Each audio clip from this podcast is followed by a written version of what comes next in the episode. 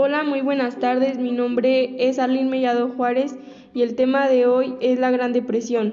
La Gran Depresión, también conocida como crisis de 1929, fue una gran crisis financiera mundial que se prolongó durante la década de 1930, en los años previos a la Segunda Guerra Mundial. Su duración depende de los países que se analicen, pero en la mayoría comenzó alrededor de 1929 y se extendió hasta finales de los años 30. Fue la depresión más larga en el tiempo, de mayor profundidad y la que afectó a mayor número de países en el siglo XX. En el siglo XXI ha sido utilizada como paradigma que hasta qué punto se puede producir un grave detesorio de la economía a escala mundial.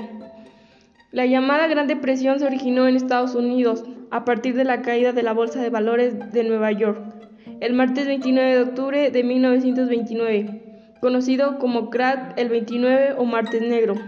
Aunque cinco días antes, el 24 de octubre, ya se había producido el jueves negro y rápidamente se extendió a casi todos los países del mundo.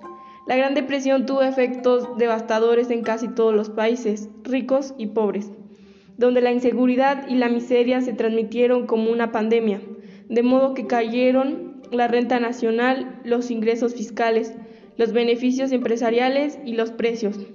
El comercio internacional descendió entre un 50% y un 66%. El desempleo en los Estados Unidos aumentó al 25% y en algunos países alcanzó el 33%.